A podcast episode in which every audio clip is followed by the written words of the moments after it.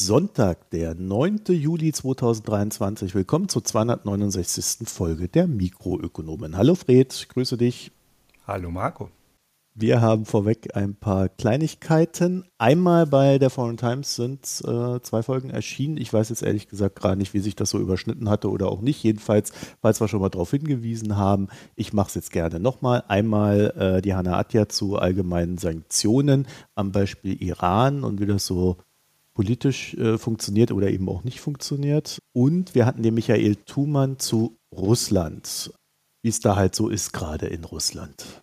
Ja, also gucken ja alle auf die Ukraine, aber äh, eher weniger, wie es so gerade in Russland zugange geht. Das wurde leider vor dieser vor diesem Mini-Coup von Wagner aufgenommen, sodass wir den nicht drin haben. Aber darüber rede ich dann mit Alexander Clarkson und das ist eine Folge, die sollte vor dieser Folge erschienen sein. Also, das heißt, äh, da wären drei Folgen für euch zu hören. Dann haben wir für diesen Podcast hier, also für die Mikroökonomen, haben wir Schrägstrich ich eine Entscheidung getroffen, dass ich definitiv die Mikro-News wieder einführen möchte. Das heißt, wenn wir hier keine wöchentliche Folge hinbekommen, dann soll eine Mikro-News-Folge kommen. Wir haben das einmal vor sehr, sehr vielen Jahren probiert. Das ist mir damals nicht sehr gut gelungen. Ich habe allerdings damals auch anders geredet als heute. Mhm. Von daher bin ich da recht optimistisch, dass ich das hinkriege, das gut zu machen. Und das soll dann so ein bisschen aktuellere Themen mit einer kleinen Einschätzung sein nicht unbedingt als Füllmasse, aber so, dass wir regelmäßig hier was haben, was quasi den, den Podcast am Laufen hält. Und wenn wir dann eine reguläre Folge hinbekommen, dann mache ich das nicht. Also so, dass wir möglichst jede Woche irgendwas hier veröffentlichen können. So, und dazu kommen dann noch die Premium-Folgen. Da sollte nächste Woche auch wieder eine Aufnahme stattfinden. Ja, ich habe sogar noch vor, vom Urlaub ab Mitte August habe ich schon eine zweite geplant. Also äh, da kommt auf alle Fälle auch noch was. Dann, Fred, haben wir zwei Newsletter und zwei Podcasts. Einmal die Mikro News, haha, mikronews.de, äh, so hieß auch der Newsletter dann. Äh, da habe ich das dann auch nochmal reingeschrieben, was ich gerade gesagt habe. Und für die Foreign Times Auslandsbericht.de der Newsletter. Und ansonsten möchten wir uns natürlich recht herzlich bei euch dafür bedanken, dass ihr uns Spenden, Premium-Abos und Daueraufträge, was ja im Endeffekt auch Spenden sind, äh, zukommen lasst und uns hier am Laufen haltet. Und wenn ihr dazu noch ein paar Anmerkungen, Lob, Kritik, Hinweise, Wünsche habt, sendet sie uns. Ihr könntet uns zum Beispiel auch anschreiben und sagen, ich will mitmachen. Also ich würde gern Host werden, sodass unsere in Anführungszeichen unbezahlte Personaldecke hier etwas ausgeweitet wird. Also die Spenden wären dafür da, dass wir da irgendwann mal aus dem Unbezahlt rauskommen und die äh, Personaldecke wäre dazu da, hier allen die Arbeit etwas zu erleichtern, äh, außer Klammer auf mir, Klammer zu, weil ich dann versuchen werde, der, die Zeit, die, die wir da vielleicht irgendwo gewinnen, wieder woanders reinzustecken. So, das heißt, ähm, mh.mikroökonom.de wäre da die E-Mail-Adresse und ihr findet uns auf Twitter, Mastodon und Reddit jeweils als Mikroökonom. Bei Mastodon ist das podcasts.social. Ich kopiere das gleich mal rein, noch dann kommt man das in die.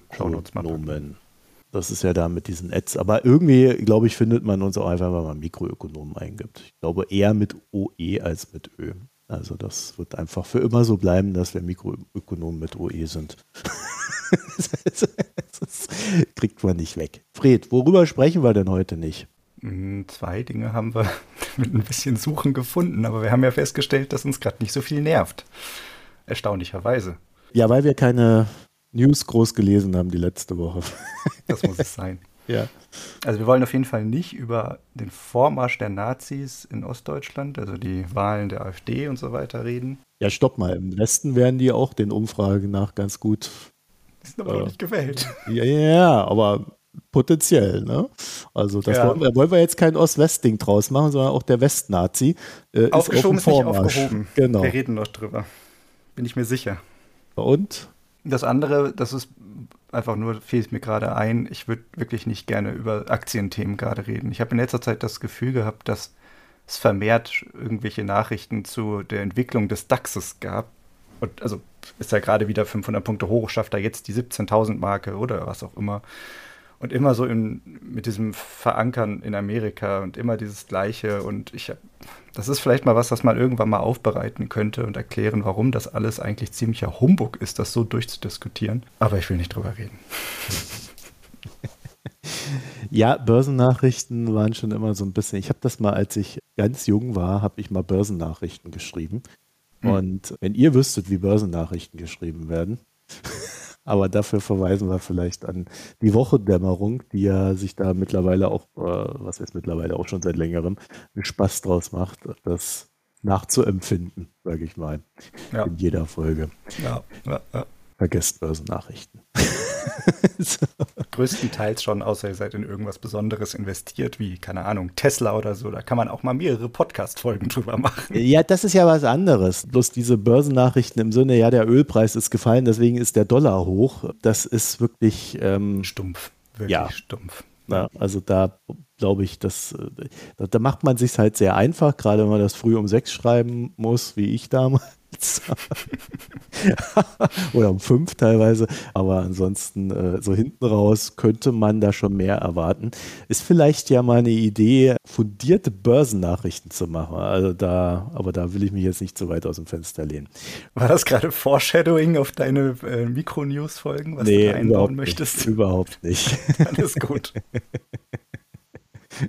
Wobei man manche Börsennachrichten ja schon ganz gut erklären kann, ne? wie wir ja bei Fiesmann gezeigt haben ist so ein Deep Dive in so einen Firmen, ja, sagen wir mal, Mindset und äh, so einen Übernahmevorgang, den kann man ja schon mal machen, ne? aber das sind dann keine News mehr, sondern äh, da, da, steckt ja dann richtig Arbeit drin. Ja, und da geht es auch nicht darum, ob die jetzt gerade 3% irgendwo im Kurs gewonnen haben, das muss man durchberichten, sondern da geht es um große strategische Entscheidungen und darüber kann man gerne reden natürlich. Aber jetzt, Fred, jetzt kommen wir zu unserem ersten Thema. Ist ein News, ist es? Ja, eine, eine Mini-News quasi. Ich hatte äh, beim Suchen in den letzten Tagen oder mal ein bisschen Nachrichten lesen, eine Nachricht gefunden vom Informationsdienst Wissenschaft. Die haben da eine Pressemitteilung rausgegeben für eine Studie von Forschern der Uni Ulm und der Uni Hamburg. Und zwar ging es da um Corona-Folgekosten bei Kindern und Jugendlichen. Und die haben das sehr interessant modelliert. Und zwar haben sie raus, also ich meine, es ist allgemein bekannt, dass Corona halt bei einem Teil der Jugendlichen und Kindern in Deutschland zu emotionalen Störungen, Verhaltensproblemen oder halt auch psychischen Erkrankungen mit irgendwelchen langfristigen Folgen geführt hat. Und das wollten sie eben mal probieren zu modellieren, was das denn in der langen Frist volkswirtschaftlich für eine Auswirkung haben könnte. Da haben sie sich dann drei Krankheitsbilder rausgepickt, speziell Depressionen, Angststörungen und Essstörungen und aufgrund dieser eben dann untersucht, wie sich das eben abhängig von einigen Annahmen über die Zeit hinweg auswirken könnte auf die wirtschaftliche Entwicklung eines Landes oder die wirtschaftliche Leistungsfähigkeit oder was für Kosten anfallen und so weiter. Da sind natürlich ein paar Annahmen mit drin, wie zum Beispiel die Transitionsrate. Also wenn wir jetzt Jugendliche anschauen, was die für Krankheiten haben, dann kann man natürlich nicht sagen, ob sie das jetzt in 10 Jahren, 20 Jahren oder was auch immer in der gleichen Anzahl an Leuten oder auch in der gleichen Ausprägung immer noch haben werden. Also mhm. da sind zumindest ein bisschen eine Unsicherheit mit drin, je, je, nachdem, was man so für Annahmen treffen möchte. Ja, kann ja auch schlimmer werden, ne? Genau, könnte auch schlimmer werden, könnte noch mehr dazukommen, könnte sich äh, in der Ausprägung verschlechtern und so weiter und so fort. Aber halt könnte natürlich auch sein, dass, was sich 95 Prozent derjenigen, die jetzt gerade noch irgendwelche Folgen davon haben, das in zehn Jahren vielleicht auch zu großen Teilen überwunden haben und entsprechend keine Auswirkungen oder keine sehr starken Auswirkungen mehr irgendwie festzustellen wären. Also das eine Annahme, die da drin ist, die muss man halt ein bisschen wie so ein Parameter betrachten, den man hoch und runter drehen könnte und entsprechend kriegst du halt konservativere Schätzungen oder halt auch einfach ein bisschen, ja, welche, die mehr an der, an der Kante dessen sind, was wohl noch so realistisch ist. Muss man natürlich festhalten, die haben da diese Modellierung gemacht und da hast du immer ein Zeitlag drin. Also was wir jetzt eben anschauen, was gerade der Fall ist, das muss man jetzt halt natürlich extrapolieren in die nächsten 10, 20 Jahre und so. Und entsprechend, das geht zum einen eben in diese Richtung, aber zum anderen weißt du auch gar nicht, wie halt die Gesamtwirtschaft dann aussieht, was für was sich Tätigkeitsfelder dann da drin sind und so. Also da ist einfach viel, viel mehr noch mit drin, was halt einfach Unsicherheit für die Prognosen herausgibt. That being said, man kann jetzt mal einfach äh, zwei Dinge nennen, die sie da eben genannt haben. Zum einen auf der Kostenseite haben sie viele hundert Millionen jährlich festgestellt an gesundheitlichen Kosten, direkte gesundheitliche Kosten, die eben zu der äh, Behandlung dieser Krankheiten notwendig sind und die dann eben auf, anfallen werden. Und zum anderen haben sie, und das finde ich einen ziemlichen Batzen, herausgearbeitet, dass kosten durch Arbeitsunfähigkeit im Erwachsenenalter, also in einer ganzen Zeit hin jetzt noch, pro Jahr 2,1 bis 4,1 Milliarden Euro betragen werden an Ausfall an Bruttowertschöpfung. 2 bis 4 Milliarden Euro jährlich dadurch, dass wir eben jetzt gerade Krankheiten durch diese Corona-Folgen eben nicht behandeln und die vielleicht sich verschlechtern oder eben so durchschlagen werden. Das lässt einen natürlich dann schon grübeln, was können wir denn jetzt eigentlich machen, was da ein bisschen gegenarbeiten würde, weil im besten Fall kostet das dann nicht zwei bis vier Milliarden Euro an äh, Ausfall, sondern das würde jetzt vielleicht einfach ein bisschen weniger sein, dass wir das dann über lange Frist hinweg nicht jährlich zu zahlen haben. Arbeiten Sie drei Handlungsansätze raus und kann ich einmal ganz schnell zusammenfassen. Zum einen wollen sie eben Infrastruktur im Bereich Gesundheit und Soziales stärken und vernetzen, um das Ganze erstmal zu erkennen, naheliegend. Also wenn man nicht diagnostiziert, hast du natürlich auch Schwierigkeiten, da überhaupt jemanden mitzunehmen und den zu behandeln. Zum Zweiten wollen sie eben logischerweise mehr vorsorgende Untersuchungen zur Früherkennung machen. Also bei Jugendlichen ganz speziell, dass man eben jetzt einfach frühzeitig dafür sorgen kann, dass da nicht noch weitere Folgen entstehen. Also das heißt, was ich, dass sich Depressionen aus Angststörungen noch entwickeln oder was auch immer. Also dass man da einfach noch dazwischen arbeiten könnte. Und das Dritte, was Sie sagen, ist eben logischerweise dann, dass man einfach äh, Intervention ausbaut und halt rechtzeitig therapeutische Hilfe anbietet.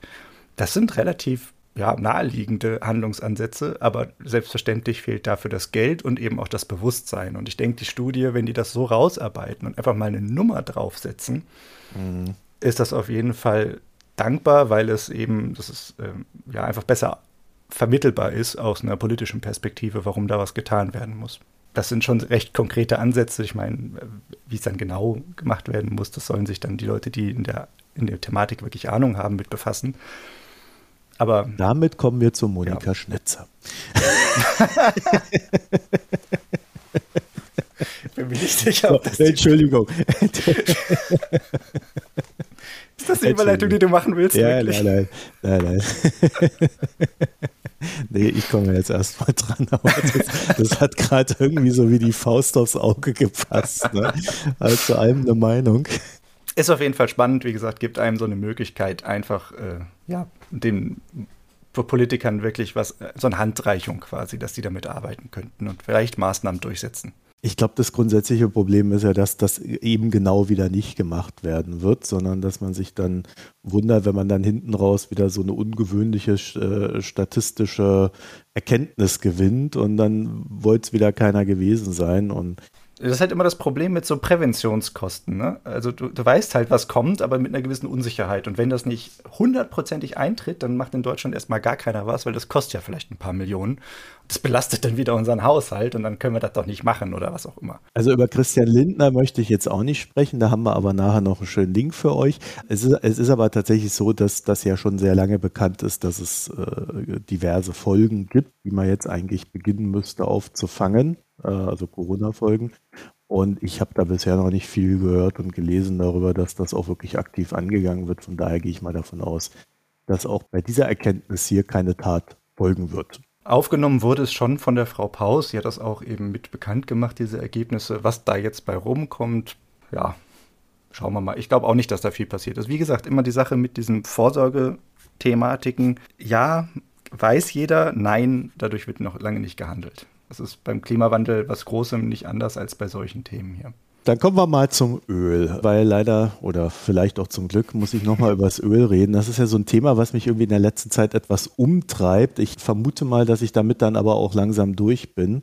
Es gab noch so eine Entwicklung, die, der ich jetzt nicht ausweichen wollte, also die ich hier, hier nochmal reinheben möchte. Aber so grundsätzlich ist auch einer der Gründe, aufs Öl zu schauen, dass der Ölpreis in Sachen Inflation so ein bisschen die Richtung weist. Wir hatten ja einen hohen Ölpreis, jetzt haben wir gerade einen etwas niedrigeren Ölpreis oder auf niedrigerem Niveau stabilisierten Ölpreis. Wir haben aber auch explizit ein Land und sicherlich auch ein zweites, also Saudi-Arabien und Russland, die ein sehr hohes Interesse daran haben, dass der Ölpreis hoch ist. Was dann aber wiederum bedeuten würde, dass wenn jetzt die Notenbanken zum Beispiel mit ihrer Zinspolitik, mit ihrer aktuellen Erfolg hätten, also die, ne, also die Wirtschaft beruhigt sich jetzt, die äh, wächst nicht mehr, es werden mehr Leute arbeitslos und dadurch ist die Inflation etwas gedämpft und man kann wieder beruhigt aufatmen, zumindest bei der Notenbank, nicht wenn man arbeitslos geworden ist, dann beruhigt sich alles und auf einmal knallt der Ölpreis nach oben. Ja, und dann wird ja auf einmal alles teurer.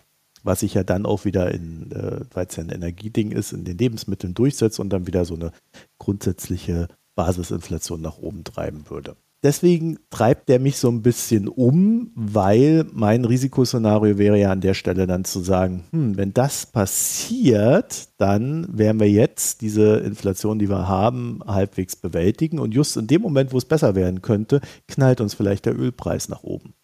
Wäre ja doof, weil dann würde die EZB ja einfach oder auch die FED in den USA einfach weitermachen. Zinsen erhöhen, äh, Inflation bekämpfen, Arbeitslosigkeit schaffen. Also deswegen ähm, gucke ich da gerade etwas öfter drauf, als es mir selber vielleicht lieb ist. Und zum anderen kann ich mich dabei auch immer irgendwie mit dem Iran beschäftigen, was jetzt auch nicht so ganz verkehrt ist. das ist so ein bisschen auch so ein Proxy-Thema. Ne? Also der, der gesamte Golf ist da mit drin. Iran, USA, Russland, also irgendwie hat man alle Freunde, die man so hat, da an Bord. So, und jetzt gab es in den USA Zahlen, die haben so ein bisschen überrascht, weil im April 2023 wurde einfach 9% mehr Öl gefördert als ein Jahr zuvor. Und die Projektionen behaupten, nicht nur dieses Jahr wird die Produktion steigen, sondern auch nächstes Jahr. Und ich gebe euch da mal ein paar Zahlen. Also 2022 hat man da 11,89 Millionen Barrel am Tag gefördert. Das sollen dann dieses Jahr 2023 rund 12,61 Millionen Barrel werden und in 2024 12,77 Millionen Barrel. Da sieht man schon, 2023 auf 24 ist nicht mehr so relevant, aber der Anstieg von 22 auf 23 ist mit rund 700.000 Barrel am Tag ja doch schon merklich. Ihr erinnert euch vielleicht, dass Saudi-Arabien die Ölproduktion im Juli um zusätzliche eine Million Barrel am Tag senken möchte, also nur im Juli. Haben sie jetzt ausgeweitet auf auch im August. Mhm. Und Russland hat gesagt, ja, also wir, wir machen auch mit, wir machen äh, so eine Produktionsreduktion um 500.000 Barrel am Tag, die wir bis Ende des Jahres ausweiten.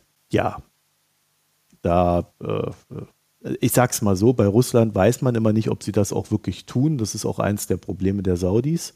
Wird immer viel erzählt und am Ende wird das Öl dann doch verschippert. Grundsätzlich will man da so bei der OPEC Plus bei diesem Ziel bleiben, diese 2 Millionen Barrel in 2023 zu senken, die man ja schon Ende letzten Jahres angekündigt hatte, aber man versucht dann mit so zeitweisen Aktionen diesen Durchschnitt vielleicht dann doch noch ein bisschen anzuheben. Und dann gucken wir auf den Ölpreis und sehen, hm, der ist ja nicht wesentlich vorangekommen. Das heißt, alle Ölproduktionssenkungen haben bisher eigentlich nur dazu geführt, dass es mal kurz nach oben ging beim Ölpreis und dann irgendwie hat sich doch wieder alles beruhigt und scheinbar hat sich da so eine Balance gefunden obwohl man ja viel mehr gesenkt hat, als man wollte.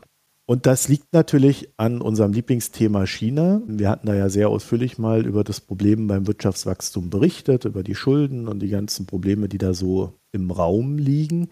Und klar, entsprechend niedriger ist die Nachfrage nach Öl in China. Ne? Also die Nachfrage bleibt hinter den Erwartungen zurück und das ist ein gewichtiger Grund für den aktuellen Ölpreis. Was den Saudis natürlich nicht gefällt, weil sie wollen ja höhere Ölpreise. Aber äh, gegen China wird nicht gestänkert, sondern nur gegen den Westen. Das Problem ist ja bekannt, ne? diese Petrostaaten haben ein Budget und dieses Budget muss mit dem Öl erwirtschaftet werden. Äh, wenn man das Volumen der Ölproduktion senkt, muss eigentlich der Ölpreis ganz schön viel mehr steigen, damit sich das lohnt. Deswegen ist in der OPEC so Beharrung, sage ich mal, eigentlich dagegen die Ölproduktion nicht zu senken. Und das war der Grund, warum Saudi-Arabien das dann am Ende alleine gemacht hat. sie stemmen ja immerhin 50 Prozent des OPEC-Volumens. Russland macht jetzt so ein bisschen Unterstützung, aber wie gesagt, da wissen wir auch nicht, ob das stimmt. Also, im Großen und Ganzen müsste der Ölpreis schon mehr als ein, zwei Dollar steigen, damit sich diese ganze Produktionssenkungsgeschichte irgendwann auch mal lohnt. Mhm. Die USA ist für uns aber auch deswegen interessant, weil da sage ich mal, wir so eine Produktionssteigerung sehen, die jetzt nicht unbedingt durch Erschließung neuer Felder kommt, sondern vor allen Dingen durch Effizienzgewinne. Das wird Freunde der Umwelt nicht unbedingt äh, erfreuen.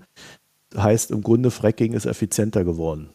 Tiefere Bohrungen, breitere Bohrungen, mehr Sand und Wasser wird reingepumpt und die Erde wird 14 Prozent länger ausgebeutet als bisher und daraus ergibt sich dann mehr Ertrag in den USA hat sich da sehr viel getan in der Art der Produktion. Das heißt aber nicht, dass es umweltfreundlicher geworden ist. Dadurch, dass diese Firmen gerade im Fracking-Bereich in den letzten Jahren zugleich Kredite abgebaut haben und die Kapitaldeck gestärkt wurden, steht die Branche jetzt stabil da. Also wir sind noch weit weg von irgendeinem Investitionsboom oder ähnlichem, sondern wir reden aktuell nur darüber, dass die Branche stabil dasteht.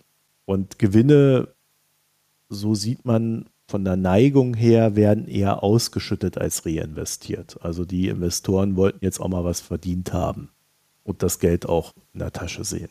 Ob sich das jetzt ändert, gerade wenn, also ich würde mal behaupten, es wird sich ändern, wenn der Preis des Öls dann auch steigt. Das heißt also, es gibt ohnehin noch so Begrenzungen nach oben beim Ölpreis äh, durch diese dann potenziell ausgeweitete Produktion in den USA. Aber aktuell ist da noch nicht das große Bedürfnis da. Und die Saudis, wie wir jetzt gelernt haben, haben ihren fiskalischen Break-Even zumindest nach Schätzung einiger Analysten auch etwas weiter nach oben gesetzt, nämlich da sind wir mittlerweile bei 81 Dollar im Öl. Da ist der Ölpreis nicht. Das heißt, äh, die werden fiskalisch gerade eher unter Druck gesetzt. Die Saudis müssen Kredite aufnehmen, stehen natürlich noch selber recht stabil da. Also das ist jetzt nicht hochproblematisch, sondern man sieht, dass sie jetzt, um ihre Investitionen weiterlaufen lassen zu können, auch definitiv dann auf diese Einnahmen angewiesen sein werden, weil sonst muss man ja immer weiter ins Risiko gehen. Wie groß ist denn gerade die Differenz zwischen dem 81 und dem, was es jetzt ist? WTI ist bei 73, 74 und der Brent ist bei 78. Oh, das ist dann doch näher die Saudis kriegen jetzt nicht unbedingt das, was der Brent ist. Die verkaufen nach China teilweise sogar über 80. Aber äh, da sind dann wieder Transportkosten und so weiter mit dabei, sodass man das auch nicht eins zu eins umlegen kann. Also da spielen noch mehrere Faktoren eine Rolle. Aber rein für das Fiskalische, so ist die Schätzung, liegen wir jetzt bei 81. Da waren wir vorher ja auch mal bei 76 und tiefer. Also es liegt wahrscheinlich auch ein bisschen daran, wie, wie forsch man jetzt diese ganzen Großprojekte da am Ende vorantreibt oder ob man dann sagt, okay, baut doch noch mal ein bisschen langsamer. Aber jetzt in der Kategorie, die du gerade an Preisen genannt hast, wären wir doch mit einem Ölpreisanstieg von rund 5 Dollar eigentlich sehr nah an dem, was die so bräuchten, oder? Na, um ausgeglichen zu sein. Da sind wir noch nicht bei, wir können Investitionen fahren. Ja, aber sie hätten ihr Budget zumindest und müssten dann doch nicht noch mehr fördern und verkaufen.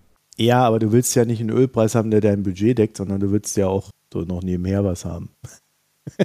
also, also äh, es wird ja, also vom Denken her des Staates sind wir ja jetzt nicht dabei, irgendwie zu sagen, wir wollen das ausgeglichen, dann sind wir zufrieden beim Öl, sondern äh, nee, ich glaube, die wollen, die wollen halt einfach jetzt so viel wie möglich verdienen. Also das war ja, ja auch ganz klar. Ne? Also das ist jetzt nicht, die hätten den am liebsten bei 100. Ja? Das ist ja auch die Aussage da aus Saudi-Arabien. Eher bei 100 als bei 80. Eins der großen Probleme in den USA, was mehr Förderung jetzt betrifft, ist gar nicht so sehr, dass die keine Ölfelder mehr haben oder, oder vielleicht sogar Investitionen fehlen würden, sondern es fehlt die Manpower. Sie finden keine Arbeitskräfte, die, äh, die brauchen ja auch eine gewisse Ausbildung. Da ist der Markt ziemlich ausgereizt. Äh, und natürlich kannst du dann immer äh, von woanders abwerben und so weiter, aber also aus anderen Ländern vor allen Dingen, aber dann wird das natürlich wesentlich teurer nochmal da ist dann auch gerade so eine Balance da, wo man versucht, nicht zu viel zu investieren, auch aufgrund der Risiken, die man ja dann wieder auf der Investitionsseite hat. So, und dann ist eine ganz spannende Zahl. Exxon hat gesagt, dass aktuell eigentlich nur 10% der Fördermöglichkeiten beackert werden. Also so 10% dessen, was man potenziell hätte, wird aktuell gefördert. So, und da ist natürlich der größte Hebel zu sagen, man geht vielleicht mal auf 15 oder 20 Prozent aber da müsste man dann halt auch entsprechend die Arbeitskräfte verfügbar haben, die Investitionen tätigen und also eine verlässliche Projektion nach vorne sehen.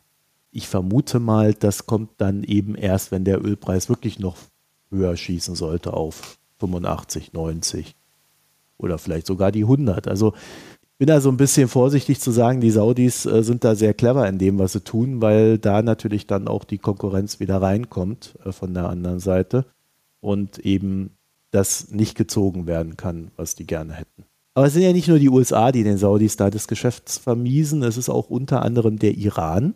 Wir haben ja schon früher mal erwähnt, dass Iran fröhlich die Sanktionen umgeht, vor allem beim Öl. Allerdings blieb die, innerhalb dieser Sanktionsumgehung die Ölproduktion eigentlich immer recht stabil oder vor allen Dingen auch das verkaufte Öl. Das ändert sich gerade. Also man sieht, dass immer mehr Öl exportiert wird, dass immer mehr verkauft wird. Und Abnehmer ist natürlich hauptsächlich China, aber auch Venezuela zum Beispiel. Ne? Also da ist man ja innerhalb der eigenen Peer Group sich sehr nahe.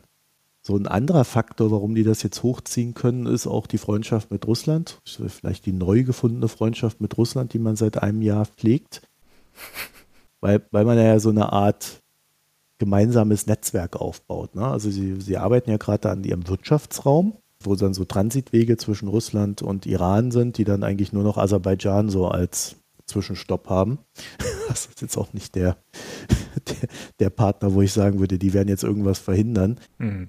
Diese Freundschaft führt natürlich auch dazu, dass man gegenseitig lernt. Russland hat sich eine sehr große Flotte an Schiffen zugelegt, die quasi Öl schwarz über die Meere bringen. Das ist auch etwas, wovon der Iran in gewissem Sinne profitiert. Ne? Sei es, dass man sich da auch mal ein Schiff dann leihen kann, wenn sich das Ganze etwas mehr eingepegelt hat und so weiter. Also da entstehen jetzt Netzwerke, die auch in der Zukunft da stark wirken werden.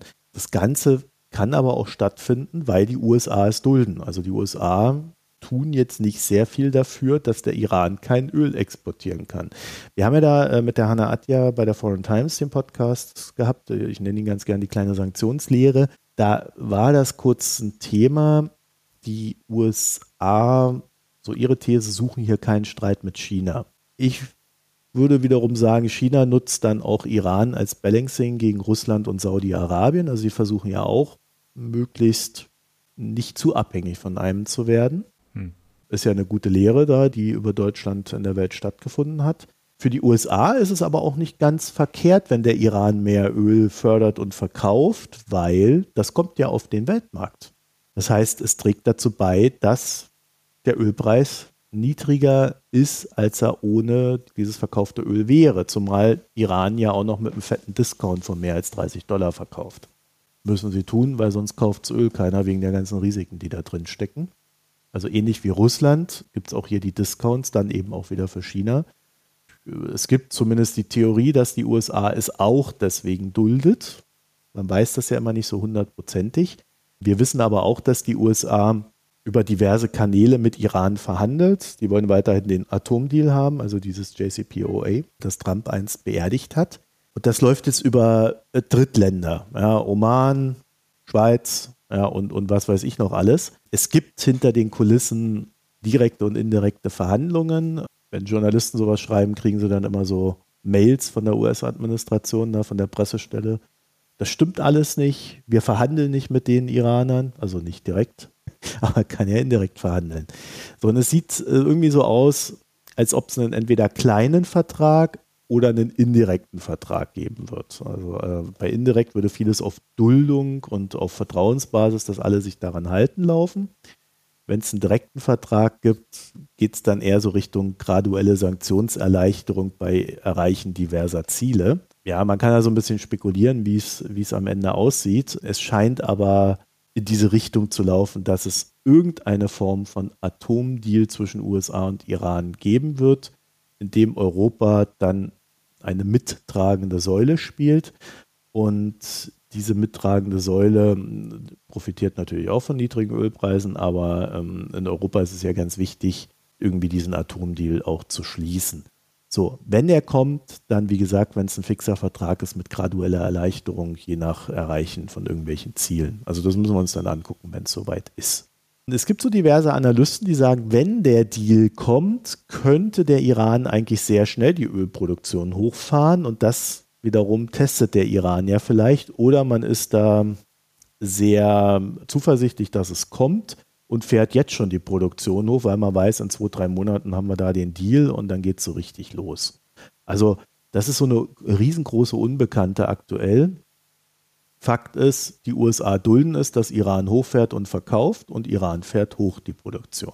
Ich habe da zwar eine Zahl, aber wie es halt immer so ist bei solchen Sachen, das sind irgendwelche Schätzwerte von Analysten. Also ich habe da ein bis drei Millionen Barrel am Tag. Das würde bei drei Millionen Barrel dann fast einer Verdopplung entsprechen beim Iran.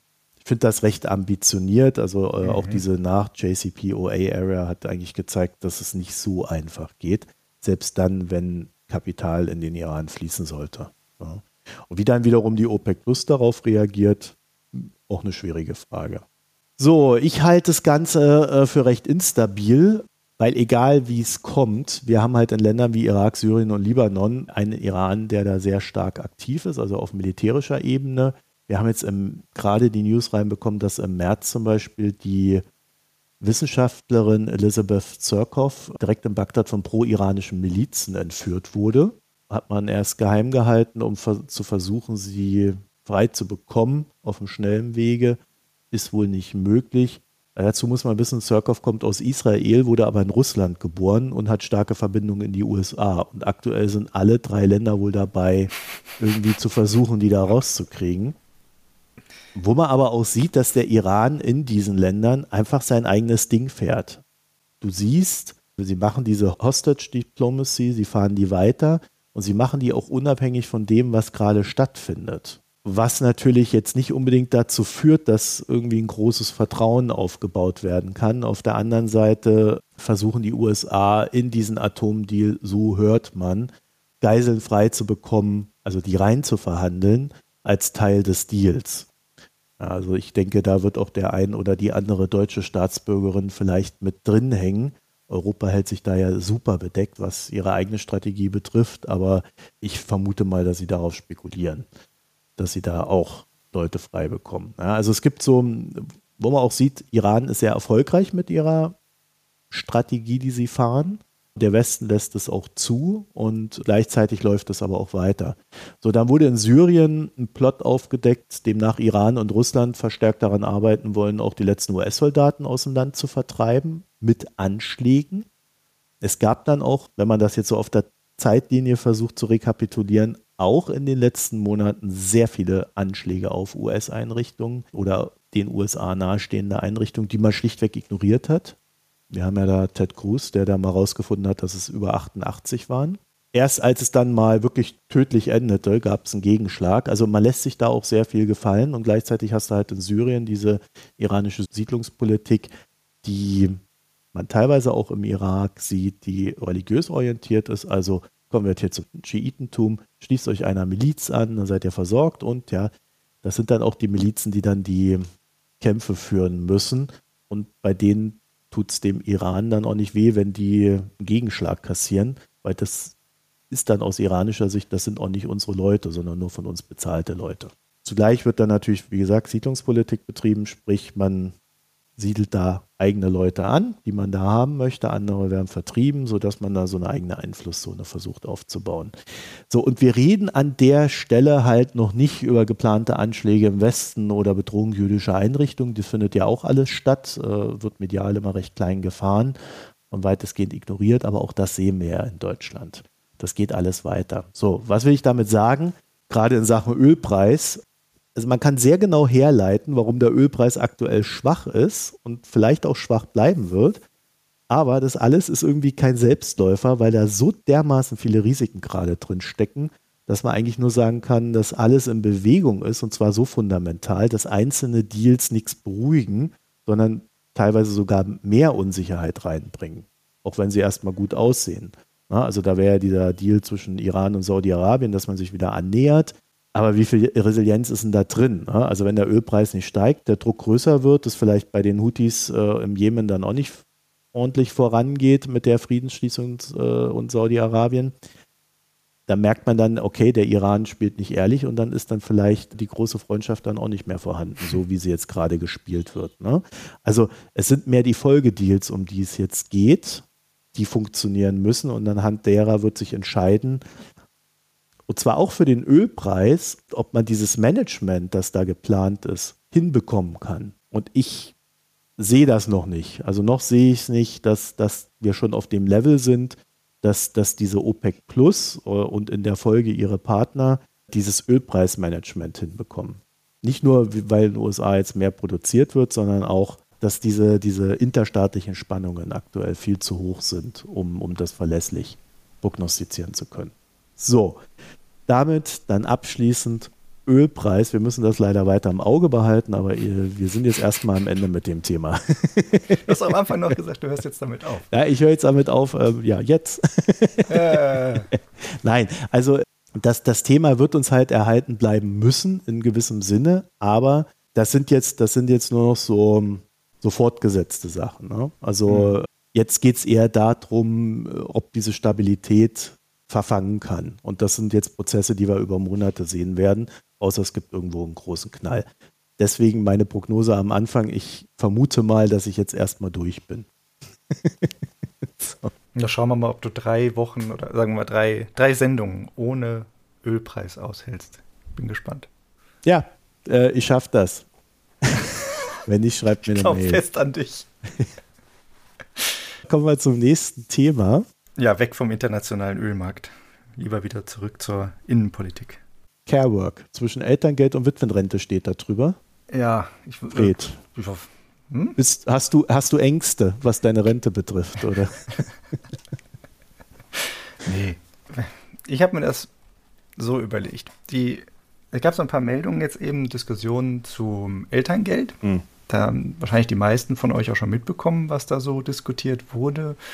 Fasse das gleich einmal gerne kurz zusammen. Und außerdem gab es auch eine andere Meldung von der Frau Monika Schnitzer, einer Wirtschaftsweisen, der äh, Vorsitzenden von den Wirtschaftsweisen, äh, zum Thema Witwenrente. Und irgendwie passt das alles so schön zusammen in diesem großen Kladderadatsch rund um Carework. Oder wer den Begriff nicht kennt, eben Pflegearbeit. Und damit meine ich jetzt nicht Pflegearbeit von betroffenen Angehörigen im Krankheitsfall oder sowas, sondern alles, was das umfasst. Das ist ja so ein großer Sammelbegriff, speziell eben auch, wo es darum geht, dass man sich um Familienaufgaben, Haushaltsaufgaben und so weiter kümmert. Ja, also einmal kurz zum Elterngeld erst. Das Finanzministerium, FDP geleitet, wie wir alle wissen, hat vor, äh, ich glaube im Mai war das noch oder sowas, eine Aufforderung ans Familienministerium von den Grünen geführt, rausgegeben und gesagt, ihr müsst doch bitte mal ein bisschen sparen für die Haushaltsdebatte und zwar hätten wir gerne, dass ihr 500 Millionen Euro irgendwo wegkürzt, im besten Falle da beim Elterngeld. Macht das mal kleiner wir zahlen da zu viel. Und das Familienministerium hat darauf dann ein bisschen rumgekaut und äh, kann man sich ja vorstellen, dass die das auch nicht besonders toll fanden. Aber der Vorschlag, der dann zurückkam, hat halt zu ein bisschen Aufruhr geführt. Und zwar war deren Vorschlag, dass wir doch problemlos 300 Millionen ungefähr einsparen könnten, wenn des, äh, die Obergrenze des zulässigen zu versteuerten Einkommens beim Elterngeld abgesenkt wird.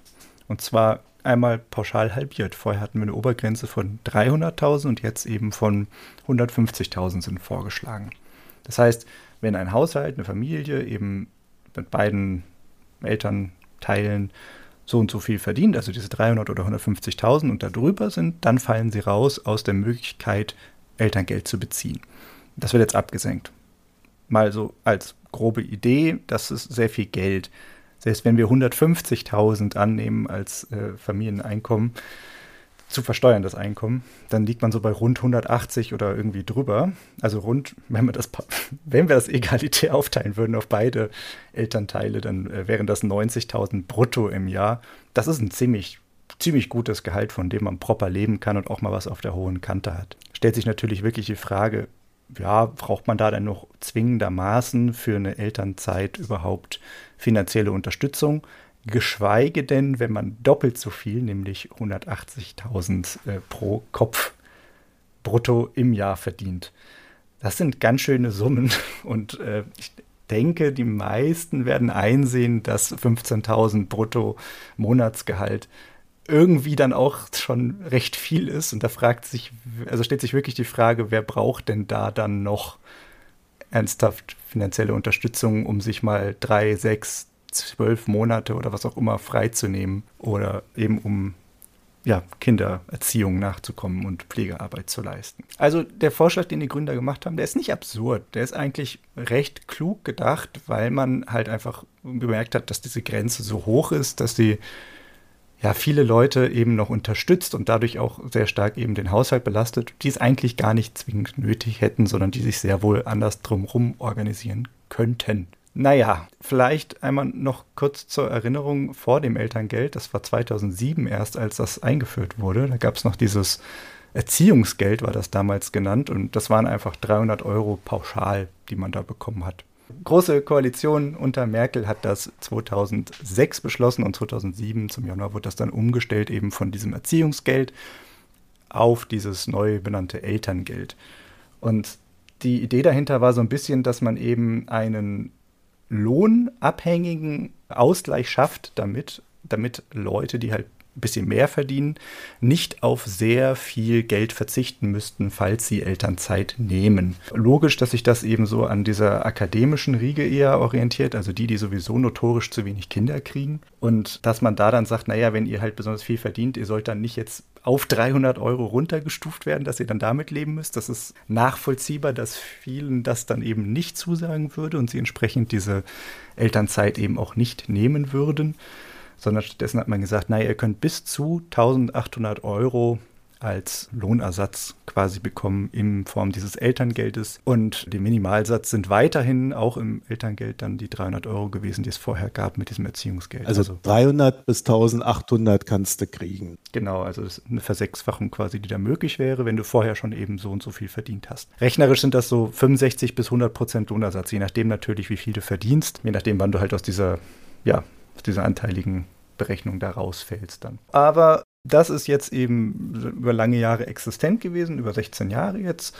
Und jetzt haben sie gemeint, hm, ist vielleicht ein bisschen schwierig, vielleicht ein bisschen viel Geld, was da reingebuttert wird. Und die Grünen haben halt vorgeschlagen, na, wir können ja am obersten Ende mal sparen, anstatt am untersten oder anstatt einfach allen was wegzunehmen. Also das Gießkannenprinzip rückwärts zu vermeiden. Ja, wie viele Leute wird das betreffen? Da gibt es ein paar verschiedene Schätzungen. Ist halt auch die Frage, wiefern man jetzt eben von Vorjahreswerten von prozentualen Anteilen derjenigen, die halt über dieser Grenze liegen würden oder zwischen diesen 150 und 300, wiefern man von diesen Vorjahresanteilen dann darauf schließen kann, was in Zukunft passiert. Aber zum Beispiel äh, in, den, in der offiziellen Bekanntgabe ist es so, dass die unter 5% ansagen, dass unter 5% derjenigen, die Elterngeld beziehen, dann das nicht mehr bekommen würden, wenn das so umgesetzt wird. Es gibt auch Schätzungen, wo man eben äh, einfach gesagt hat, also beziehungsweise nicht Schätzungen, sondern es gibt halt feste Werte, die andere Prozentzahlen eben festlegen, wie viele Leute in diesen Bereichen liegen. Von 2% bis hin zu 4 oder so kann man sich jetzt darüber streiten, wie viele denn wirklich als potenzielle Eltern in dieser Gruppe dann rausfallen würden, weil sie vielleicht aufgrund des Wegfalles nicht mehr genug Geld haben und ihre Kinderentscheidung dementsprechend anders ausfällt.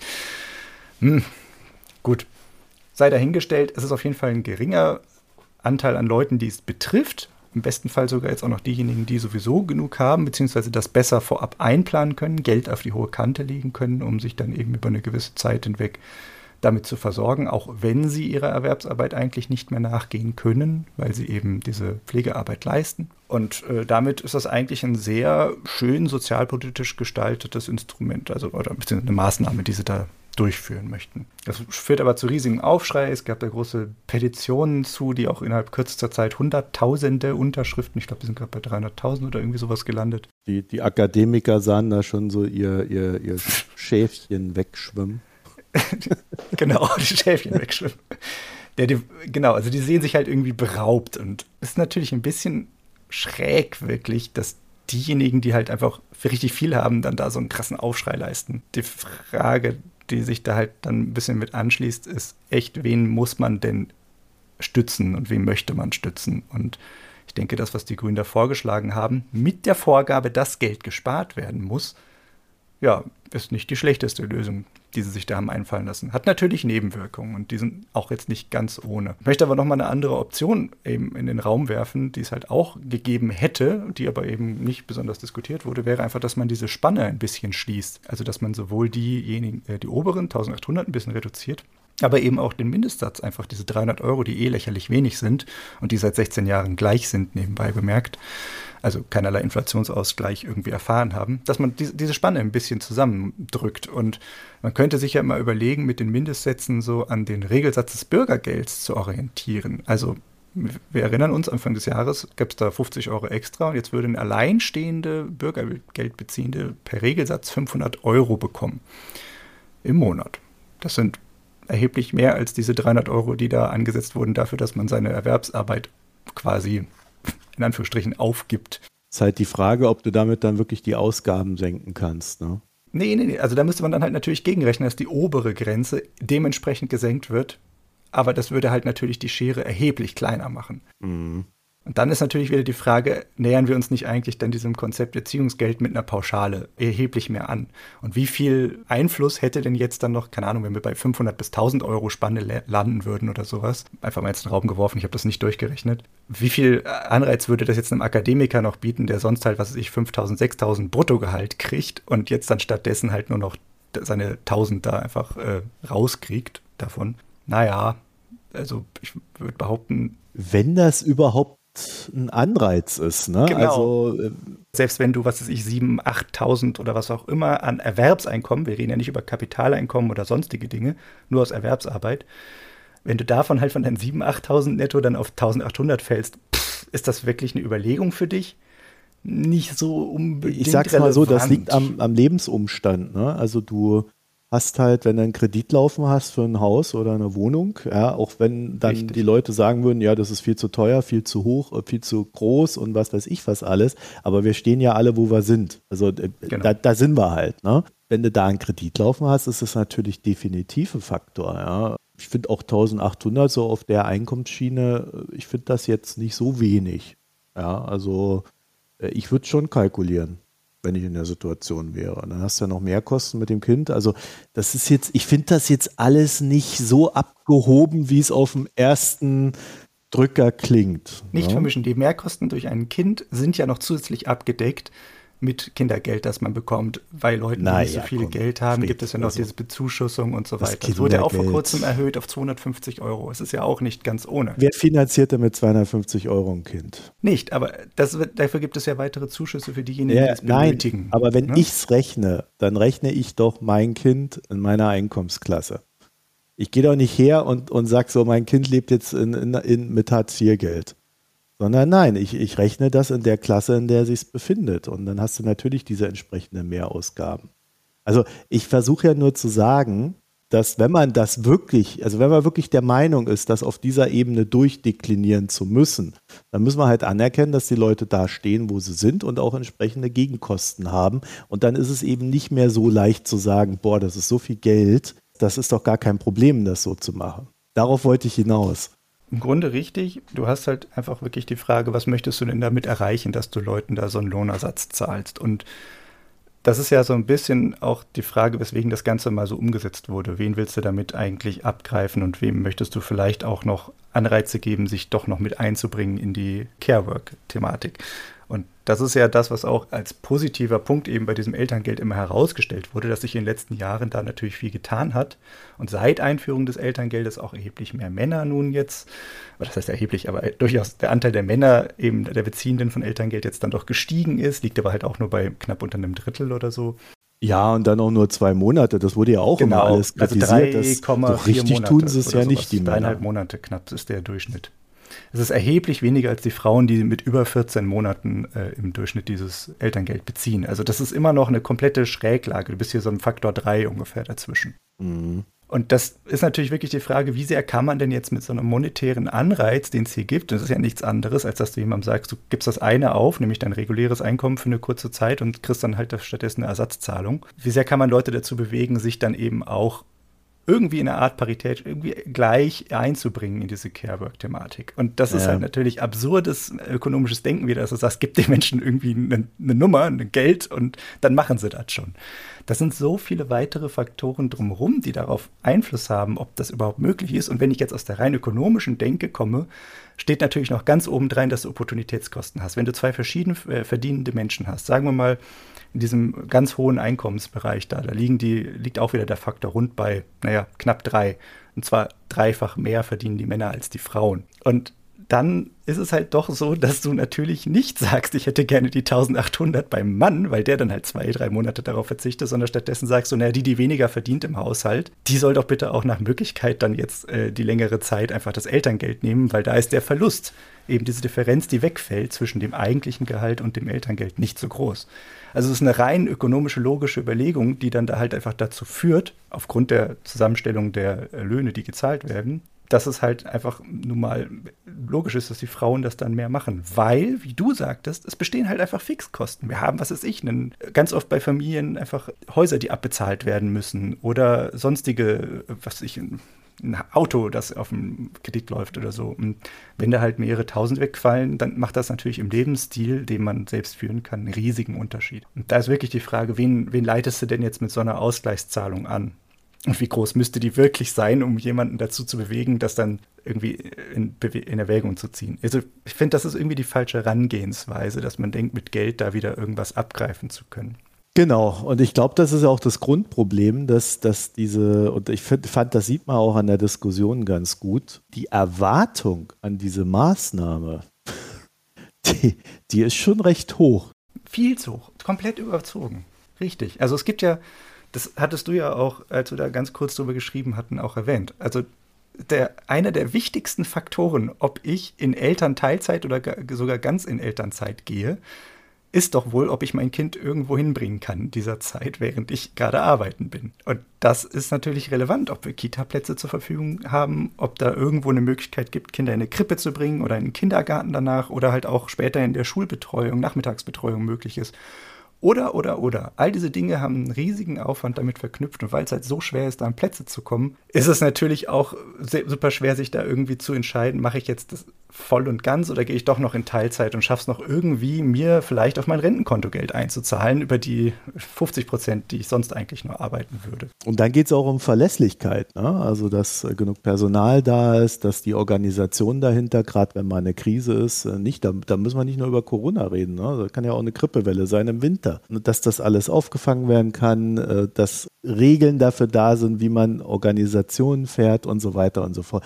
Und das sehen wir ja gerade in diesem Kita-Bereich, also abseits dessen, dass es schwer ist, eine Kita zu kriegen, sind die ja auch alle desorganisiert. Ne? Also das, ist, das, ist, ja also, was man da von Eltern hört. Ja, WhatsApp-Gruppen und äh, äh, also das ist eine Katastrophe. Da, also, weil kommen wir vielleicht ein Ticken zu weit weg, aber das wäre für mich tatsächlich der viel größere Hebel, wenn man sagt, man möchte dieses Thema, wer leistet welche Arbeit oder hat überhaupt Zugang zur Arbeit und so weiter angehen. Also da, da würde ich da lieber, lieber drüber diskutieren, als über dieses Elterngeld hier. Die ähnliche Kerbe schlägt halt auch Theresa Bücker mit ihrer Kolumne dazu oder ihrem Beitrag dazu. Die kommt aus einer sehr feministischen Perspektive und schreibt dann Dinge, die mir so ein bisschen sauer aufstoßen also ich finde es halt einfach unangenehm, wie oft sie pauschalisiert an ein paar Punkten. Und also sie hat ja recht, es sind ganz viele Dinge, die halt Männer aufgrund ihrer Position dann so tun, wie sie es tun. Und da bin ich absolut dabei, aber das ist halt eine datengestützte Argumentation und ganz oft ist halt die, die Schreibweise mir dann ein bisschen zu plakativ. Ist halt einen Blickwinkel, den finde ich gut. Ich höre mir den gerne an. Ich unterstütze ihn halt nicht voll und ganz, weil wenn sie Sachen schreibt wie, wer Gleichberechtigung wirklich will, muss von Familienpolitik mehr einfordern und es nicht weiter hinnehmen, dass Männer keine Veränderung abverlangt wird. Damit kann ich nichts anfangen. Also Veränderung ist da und zwar immens in den letzten Jahren. Das ist halt einfach so, dass wir eine sehr alte Bevölkerung haben. Die haben eine bestimmte Wertestruktur, die mögen halt gewisse Traditionen, wie sie halt schon immer waren, und die verfolgen sie dann auch in ihrem Familienalltag. Und das wird man nicht von heute auf morgen ändern, wenn überhaupt, weil ich bin eher der Meinung, dass solche Leute sich da generell nicht ändern würden, sondern das ist, glaube ich, eher eine Generationenfrage, die über Zeit kommt. Wir sehen ja, dass es einfach mehr eingefordert wird von Männern auch. Also Männer sind da schon beharrungsfähig, was solche Sachen betrifft. ja? Also man macht halt immer das Notwendigste. Und das, da, da kann ich diese Kritik äh, schon sehr stark nachvollziehen und äh, finde sie auch berechtigt, dass es ja nicht immer nur Aufgabe der Frau sein kann, für Gleichberechtigung zu sorgen. Sondern äh, das muss halt auch mal von der anderen Seite kommen. Das argumentiere ich gerade gar nicht, sondern ich argumentiere nur ihre generelle Verurteilung dessen, dass Männer so sind und dass sie keine Veränderung äh, ja, mittragen aber so sind so. sie ja auch. Das, also, das ja sehe ich nicht gesagt. so. Also ich sehe das halt anders. Also ich glaube nicht, dass das ein generelles Männerproblem ist, sondern dass das einfach ein Wertestrukturproblem ist, was sich halt über lange Jahre als eine Norm etabliert hat in den Köpfen der Menschen. Und da wir eine alte Bevölkerung haben, diese Werte halt von früher auch noch, die es halt davor herrschten, auch noch weitergetragen und auch noch durchgelebt werden, weil wir haben sehr viele alte Leute, die jetzt auch noch Kinder kriegen. Und entsprechend wird das natürlich genauso gehandhabt dann. Ich denke schon, dass man da, wenn man in die Alters Gruppen guckt, durchaus andere Effekte sieht und gerade, dass die Jüngeren da auch mit mehr tragen. Das kann man aber gerne mal im Detail durchdiskutieren. Ich wollte nur sagen, mir ist es ein bisschen zu aggressiv gegenüber den Männern, auch wenn ich im Kern bei ihr in der Sache bin. Was mich aber mehr stört noch in ihrer Ausführung, die hundertprozentig lesenswert ist, also ich glaube eine halbe Stunde oder sowas kann man daran lesen. Link ist in den Show Notes, guckt es euch an, super interessant. Aber was mich daran noch mehr gestört hat, sind, ist eine andere Aussage. Und zwar ein generelles Missverständnis dessen, was hier eben stattgefunden hat. Und das geht zurück auf das, was ich gerade meinte mit den Opportunitätskosten, dass man einfach eine Entscheidung treffen muss, wer von den beiden in einem Heteropaar jetzt dann diese Elternzeit nimmt. Und sie sagt halt hier, warum ist die Sorgearbeit von Männern mit höherem Einkommen dem Staat mehr wert, wenn die sich um das Baby kümmern. Also dass man, dass die einfach mehr Geld gezahlt kriegen, weil sie ja vorher schon mehr Geld verdient haben. Und da ist halt natürlich aus einer volkswirtschaftlichen Sicht ganz viel dahinter, weil man halt doch sagen muss, naja, wenn der, der viel verdient, wahrscheinlich auch was irgendwo tut, was halt de dementsprechend gewertschätzt wird und dementsprechend würde dann was wegfallen wirtschaftlich und das kann man schon irgendwie dann auch sagen, dass dann ein Anreiz da sein muss. Deswegen wird denen ja auch mehr gezahlt, damit sie dann eben vielleicht doch in die Sorgearbeit gehen immer noch mit dem Sternchen dran, was wir gerade sagten. Wird das wirklich so sein? Ich glaube kaum. Aber die Idee dahinter ist ja nicht, dass Männerarbeit mehr wert ist dem Staat, sondern die Idee ist einfach nur, wer mehr Geld verdient, dem muss er auch irgendwo was bieten dafür, dass er halt diesen Ausfall hinnimmt. Und da muss, der, muss die Differenz halt kleiner sein. Ja, aber wenn wir wissen, dass das Männer sind, ist es natürlich auch eine bewusste Entscheidung. Ja, also das kann man ja natürlich schon so kritisieren. Man kann auch genau um, umgekehrt denken. Ne? Also, Aber die staatliche Argumentation ist ja genau nicht das, was sich hier suggeriert, dass Männer dem Staat mehr wert wäre. Ja, doch, weil ja bekannt ist, dass Männer mehr Einkommen haben. Also ist es eine, eine absolute Folge des, der Entscheidung, dass das Männern mehr wert ist. Man könnte auch sagen, man gibt automatisch Frauen mehr Geld als den Männern bei der Geschichte. Oder man, man erhöht, wenn eine Frau da reingeht mit einem niedrigeren Einkommen, kompensiert man das Gender Pay Gap äh, bei dem ganzen Ding. Ja? Also könnte man ja auch machen. Wenn man diese Kompensation an dem Gender Pay Gap festmachen würde, wäre das ein gutes Argument. Wenn man aber sagt, einfach Frauen kriegen pauschal mehr, dann ist das halt einfach ein schlechtes Argument, weil das ist keine Gleichbehandlung vom Gesetz. Und zwar aufgrund des Ge äh, Geschlechts. Und zwar sehr offensichtlich, offen aufgrund des Geschlechts und nicht eben indirekt über dieses Gehalt, was. Naja, aber man hat sich ja entschieden, es eben nicht am Gender Pay Gap festzumachen, sondern pauschal. Und damit haben wir auch eine pauschale Aussage über die Leute getroffen, die damit äh, quasi konfrontiert sind. Und äh, genau. wissen, Männer verdienen mehr Geld, also kriegen sie auch pauschal mehr Geld. Man äh, reproduziert also das, was da ist. Und ich denke schon, dass das eine bewusste Entscheidung ist. Ja, da kannst du jetzt auch drüber diskutieren, ob Politiker blöd sind oder ob sie einfach nicht willens sind, äh, da äh, weiterzudenken. Äh, Nein, glaube ich nicht, alles machen, ich glaube, dass das Kalkül war, genauso wie du das gerade darstellst, dass halt einfach in der Zeit, in der es beschlossen wurde von einer konservativen Regierung, eben genau die Idee dahinter war, das weiter zu stützen. Das kann schon sein. Aber dann ist doch klar, dass sie das auch reproduziert. Das kann natürlich dann sein, ja. Aber das weiß ich jetzt ja im Nachhinein nach 16 Jahren nicht mehr so genau, was da so ausgehandelt wurde intern in den, in den Regierungskreisen. Ich kann ja jetzt nur beobachten, nach was es eben gesetzlich bemessen wird. Und das ist einfach das, was halt verdient wird. Und wenn einer der beiden Partner mehr verdient, ist die Entscheidung für äh, innerhalb der Partnerschaft einfach offensichtlich, dass derjenige, der weniger verdient, dann auch eben rausgeht aus der Erwerbsarbeit für eine Zwischenzeit, weil einfach die Differenz des Haushaltseinkommens, das dann eben auftritt, die ist nicht so groß. Und ich glaube, das ist einfach ein, ein Ding, was sie halt hier so ein bisschen unter den Teppich kehrt und das halt zu sehr auf die Männer-Frauen-Perspektive bezieht. Das ist mir irgendwie mhm. so aufgefallen beim Lesen. Bin auch gerne bereit, andere Dinge natürlich noch zuzuhören. Aber wie gesagt, ich stimme hier ja im Kern zu, mag halt nur die so, so ganz, nicht so ganz, wie es geschrieben ist.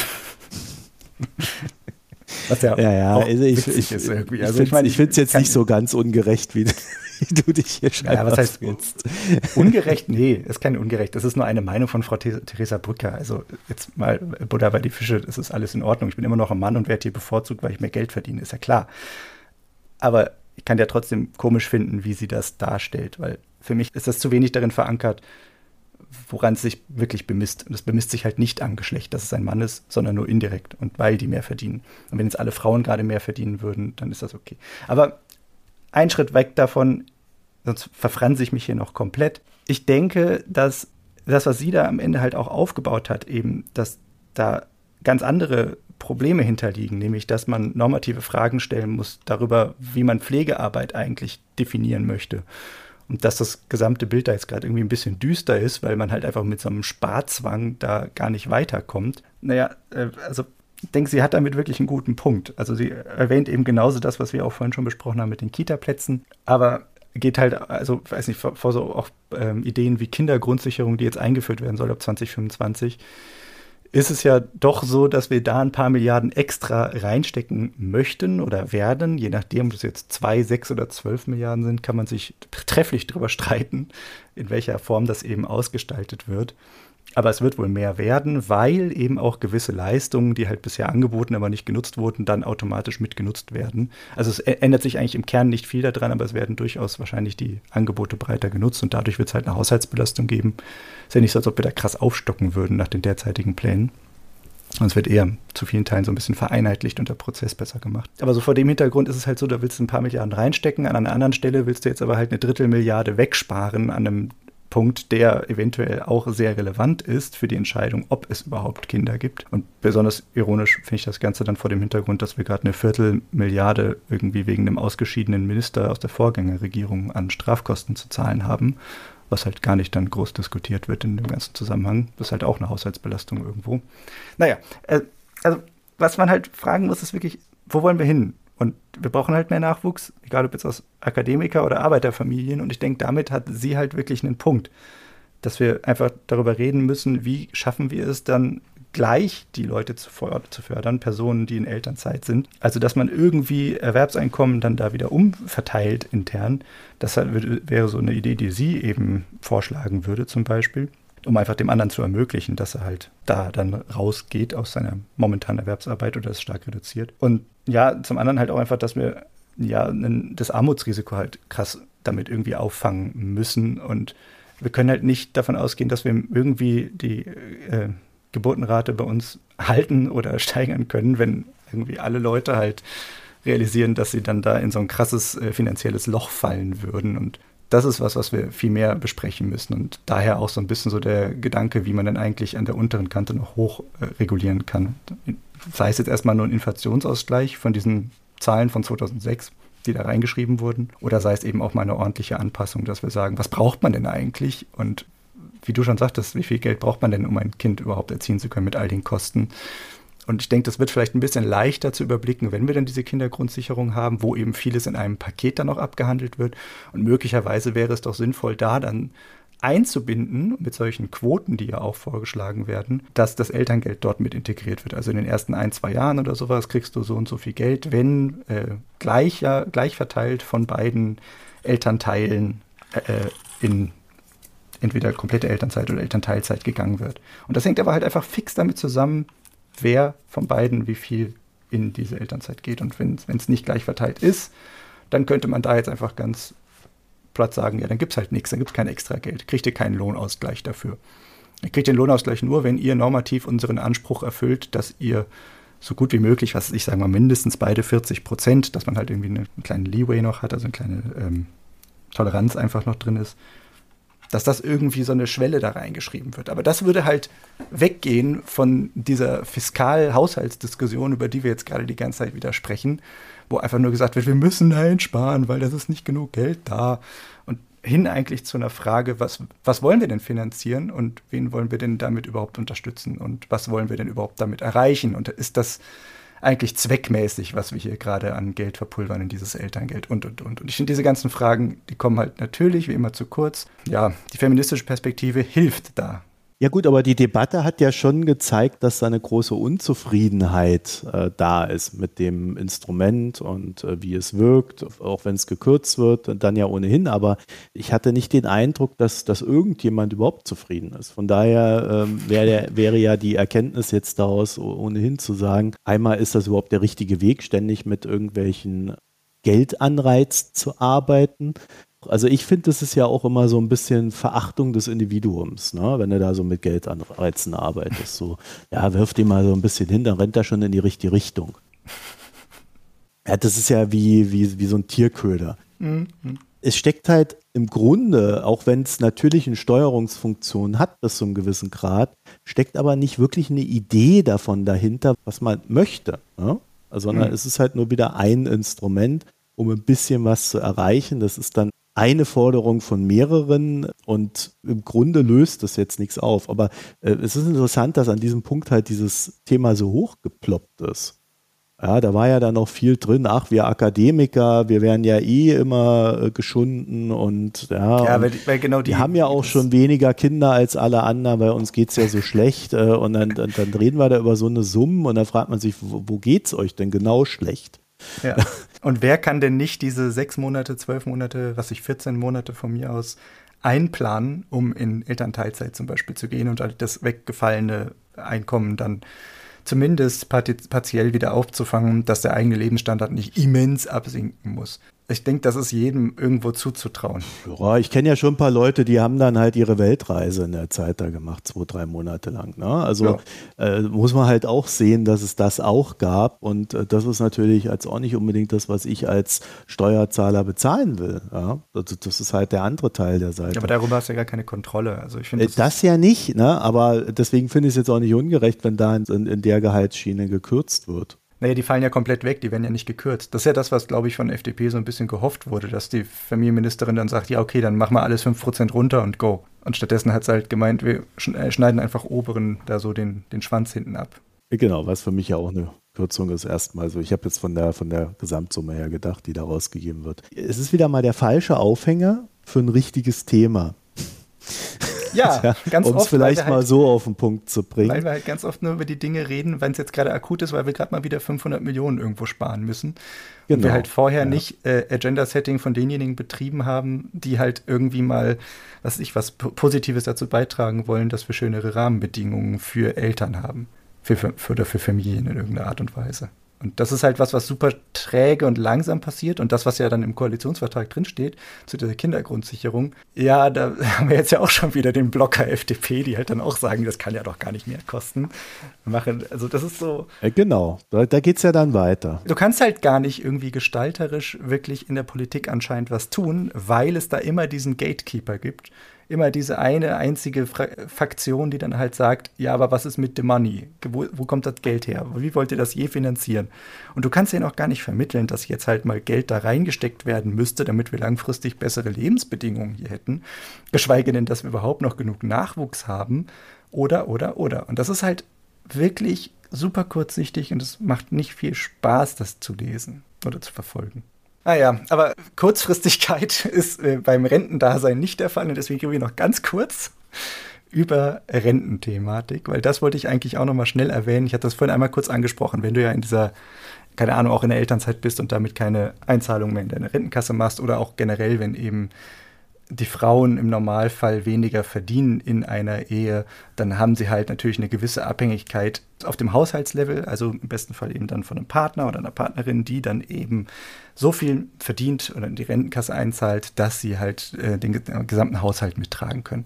Wenn aber der besser verdienende einfach mal stirbt oder auch der jünger verdienende, schlechter verdienende, ist ganz egal, dann ist es ja so, dass diese Rente bisher noch in dieser Art der Witwenrente übertragen wird auf diejenigen, die dann hinterblieben sind. Und das sind momentan 55 Prozent dieses Rentenanspruchs des Verstorbenen oder der Verstorbenen, die dann übergehen auf denjenigen, der hinterblieben ist. Und das hat Frau Schnitzer, die Wirtschaftsweise, eben ja, ein bisschen kritisiert und einfach mal angemerkt, also nicht als Wirtschaftsweise in dem Sinne für die sprechend, sondern als Einzelperson, hat sie extra nochmal betont. Ja, wurde sie gefragt. Sag ne, aber schon richtig wiedergeben. Sie wurde gefragt und dann hat sie das verklart. Äh, ich weiß nicht, ob sie das von sich aus so herausgestellt hat. Ja, ich denke, ihre Position zu nutzen, um da ihre Meinung einfach mal publik zu machen, ist jetzt nicht ganz verwerflich, aber ja, sie hätte es von Anfang an auch einfach klar sagen können. Anyways, sie hat ja gesagt, es wäre eigentlich gut, wenn wir das mal abschaffen würden, diese Witwenrente. Kann ja nicht sein, dass jemand äh, leistungslos Einkommen bezieht hier in Deutschland. Das geht gar nicht. Und äh, sie sagt jetzt halt, diese 55% Rentenanspruch als große Witwenrente, zuzüglich Kinderzuschläge, ein paar Euro noch, naja, die müssen komplett abgeschafft werden. Das gilt jetzt aber natürlich nicht für die bestehenden Jahrgänge, sondern alles mhm. nur in mhm. Zukunft gedacht, damit man damit planen kann und so weiter. Und stattdessen hätte sie sich vorgestellt, dass wir eben das System des Rentensplittings, was es seit 2002 schon gibt, dass wir das weiter ausbauen würden und stärker nutzen würden und dass das so quasi der Standard werden würde, anstatt sich darauf zu verlassen, dass man die große Witwenrente bekäme irgendwann. Mhm. Zwei Punkte dazu, die ich sagen möchte. Zum einen, große Witwenrente mit diesen 55 Prozent, die du kriegst, muss man sich vorstellen, sind ja schon 45 Prozent Erbschaftssteuer abgezogen von dies, auf dieses laufende Einkommen, was du dann bekommst. Der Anspruch bestünde ja für diesen Haushalt, wenn die Leute weiterleben würden, auch so. Und damit hat man ja auch sein Leben geplant. Ist natürlich absurd, dann zu sagen, dass jetzt irgendwie das weg wäre. Soll ja nicht rückwirkend passieren, aber ist natürlich super schwierig. Aber ich finde die Idee an sich, dass es ja schon einmal quasi einen starken Abschlag gibt und das dann ja später als Renteneinkommen nochmal versteuert wird auch, dass das jetzt so umgesetzt wurde, finde ich nicht total absurd. Der Staat spart sich eine Menge daran und stützt trotzdem auf einer sozialen Ebene immer noch diejenigen, die im Regelfall, das ist nun mal bei uns in Deutschland auch so, dass die Frauen älter werden und frü Männer früher sterben, dass die Frauen dann eben einfach das sich darauf verlassen können, dass sie mit ihrer Planung dann auch weiter auskommen würden. Und ich finde das auch in Ordnung, das System so. Es ist jetzt nicht ganz verquer gedacht zu sagen, naja, du denkst auf der Haushaltsebene und nicht auf der Individualebene. Und ihr Vorschlag ist halt, dass wir wieder auf diese Individualebene so ein bisschen zurück sollen. Und das Rentensplitting läuft halt darauf hinaus, dass du Rentenzahlungen, die du, also Einzahlungen, die du machst, aufgeteilt werden, hälftig auf beide mhm. Ehepartner und damit dann eben quasi das eigene Rentenkonto befüllt wird. Aber danach dann, wenn einer von beiden stirbt, das einfach komplett verfällt, der Anspruch auf diese Rente und damit aber halt natürlich noch eine Grundsicherung vorhanden ist. Das ist problematisch auf einigen Ebenen, aber wenn man es gut umsetzt, wäre es schon machbar. Also ich habe es mir persönlich jetzt nicht im Detail angeschaut. Ich bin selber kein Rentner. Ich habe auch niemanden bisher gesprochen, der Rentensplitting betrieben hat. Also müsste man sich vielleicht nochmal genauer reinlesen, wie es derzeit umgesetzt ist. Aber was ich mir vorstellen könnte, ist halt, dass du so ein Verrechnungskonto hast, das bei der Rentenkasse geführt wird. Dann wird das eben eingezahlt und im, auch im Falle einer Scheidung zum Beispiel würden dann diese Rentenansprüche bestehen bleiben. Das konnte ich jetzt nicht direkt rausfinden, äh, wie genau ja, das bis zu dem wird. Punkt, ne? Also für den Zeitpunkt der, genau. der Ehe. Genau, also du, du, zahlst halt einfach, wenn du in der Ehe bist, gemeinsam auf ein Rentenkonto, ein Verrechnungskonto ja. ein. Das wird hälftig aufgeteilt auf dein individuelles Konto. Und egal, ob derjenige stirbt oder ob du dich von demjenigen scheidest oder was auch immer passiert, dann hast du trotzdem diese Rentenansprüche noch persönlich bei dir auf deinem Konto und du kannst dich darauf verlassen, mal irgendwann Geld zu kriegen. Die Frage ist ja, ob das irgendein Problem löst, was wir haben. Das Problem ist, denke ich mal, dass Frau Schnitzer aus einer sehr ökonomischen Denke kommt und sagt, naja, äh, du, die Zurechnung ist halt hier nicht da. Du hast ja nicht selber eingezahlt und du kriegst was, was jemand anders, nämlich dein Ehepartner oder deine Ehepartnerin eingezahlt hat. Ja, also da muss die Frau Schnitzer aber mal in die ökonomische Theorie reingehen. Da würde man dann noch sowas wie Care-Arbeit finden, mit der man sowas durchaus rechtfertigen könnte. Ja, Jemand bleibt daheim, ermöglicht dem anderen zu arbeiten. Die Frage ist ja, wie man es aufteilt und ja. wie es zugerechnet wird. Und ich finde, es ist ein bisschen gehupft wie gesprungen, ob du es jetzt halt vorab auf 50-50 aufteilst oder ob du später sagst, du kriegst halt 55 Prozent ausgezahlt. Ja gut, da ist eine kleine Differenz. Also im Kern wird der Staat sich vielleicht 3 Euro sparen. Naja, sie hatte ja das Argument, um das nochmal etwas ernsthafter zu beantworten, dass sie ja möchte, dass die Leute arbeiten gehen. Also das ist ja eigentlich ihr Ziel. Jeder soll arbeiten. Und da sind wir eigentlich schon wieder bei der Diskussion, die wir vorher hatten. Der, genau. Dafür muss der Staat dann ab einem gewissen Punkt aber auch einfach mal die Rahmenbedingungen schaffen. Und die kriegen wir nicht dadurch her, dass dann immer wieder irgendwo an irgendwelchen finanziellen Schrauben rumgestellt wird, sondern die muss der Staat schlichtweg zur Verfügung stellen, so wie sie die DDR zur Verfügung gestellt hat. Die hatte nämlich das Problem und hat gesagt, ja, wir wollen, dass alle arbeiten, Männer wie Frauen. Ja, und was war das Ergebnis? Und ich sage jetzt nicht, dass es eins zu eins so umgeführt werden muss, aber dann gab es halt Krippen, Kindergarten, Haushaltstage. Gut, war nur ein Haushaltstag pro Monat und auch nur für Frauen. Ne? Das müsste man alles etwas moderner gestalten. Mhm. Aber die haben halt ein Umfeld geschaffen, in dem dann alles Mögliche möglich war. Und das müsste man dann auch tun.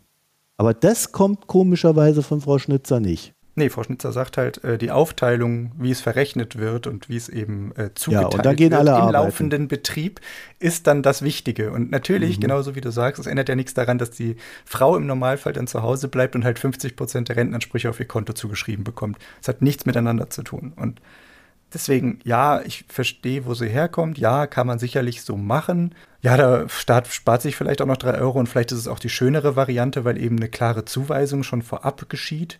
Aber es ändert nichts am Kernproblem. Mhm. Und das ja. ist halt wieder das gleiche oder quasi der gleiche Themenblock wie zuvor, dass man eigentlich das Ganze größer denken muss und nicht mit den Prozenten, den Kontierungen und was auch immer. Ja, und dann müssen wir uns noch fragen, was das eigentlich kostet, dass wir uns alle über Frau Schnitzers Vorschlag unterhalten und derweil nichts Produktives tun. Das würde für mich ja auch noch zu der Rechnung gehören, wenn wir dann schon. Ähm, ich glaube, so, so genau in, hat das bisher nicht gefunden. Ja, also, äh, ne, weil das ist, äh, das ist dieses Rumschrauben an wirklich den, den kleinsten Schrauben, die wir ja. finden können, weil das ja auch politisch irgendwie, also politisch wäre es ja ohnehin super umstritten, aber es ist irgendwie auch in gewissem Sinne unverfänglich, weil wir das alle wissen, es ja. wird sich nichts, wird jetzt nicht groß was ändern. Das klingt so ein bisschen so, als würde man Ordnung in ein chaotisches System bringen, dieser Vorschlag. Und das System ist halt beim besten Willen nicht chaotisch, es ist halt nur anders sortiert, als sie es gerne hätte. Oder als ob es, als es vielleicht theoretisch sein könnte. Und äh, ich denke, deswegen kommt das auch vielleicht bei manchen Deutschen ganz gut an. Frage ist halt, ja, warum macht man das überhaupt? Warum will man sich an sowas abkämpfen und nutzt nicht die Zeit, auch als Wirtschaftsweise, stattdessen, um genau wichtigere Stellschrauben zu stellen und zu besprechen? Mhm. Sie könnte, und das macht sie auch hier, Themen setzen. Ihr wird zugehört und sie nutzt es halt, um solche Dinge anzusprechen.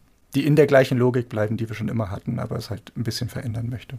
Oder gerade ja. möchte.